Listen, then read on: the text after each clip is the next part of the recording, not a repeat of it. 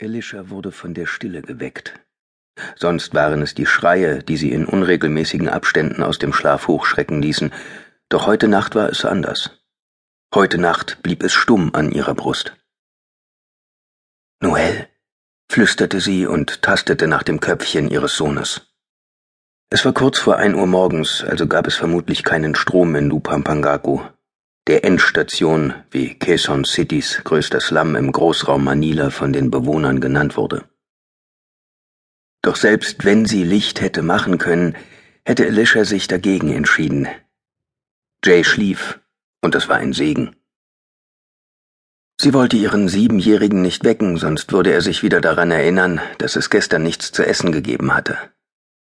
Gleich, mein Schatz, hatte sie spät abends auf seine ungeduldigen Fragen reagiert und dabei das köchelnde Wasser umgerührt. Du hattest einen anstrengenden Tag in Payatas. Ruh dich aus. Ich weck dich, sobald die Suppe fertig ist. Er hatte genickt mit der ernsten Miene seines Vaters Christopher, die Augen gerötet vom vielen Reiben, aber gegen die Dämpfe auf der größten philippinischen Müllkippe war man einfach machtlos. Zehntausend Scavengers arbeiteten dort, Aasgeier, wie sie sich selbst bezeichneten. Die Hälfte von ihnen Kinder wie Jay, immer mit dem Schlachtruf 100 auf den Lippen, sobald ein neuer Müllwagen aus der 15 Millionen Metropole eintraf. 100 stand für 100 Pisos, der Preis für ein Kilo Kupferdraht.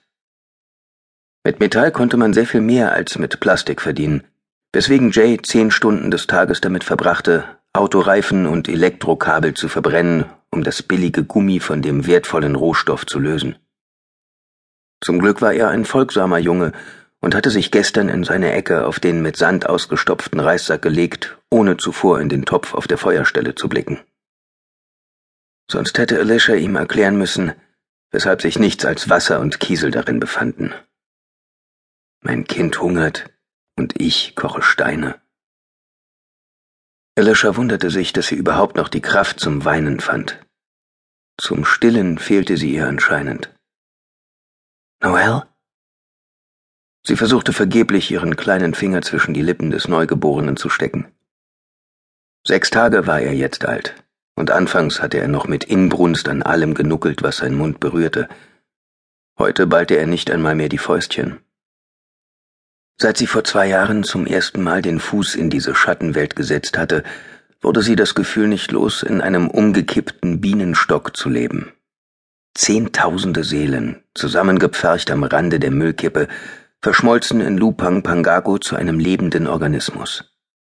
Eine sich windende und wachsende Wellblechschlange, gespeist von einem niemals abreißenden Nachschub an menschlichem Strandgut, eingehüllt in eine Wolke ätzend säuerlichen Gestanks nach Abfall und Exkrementen.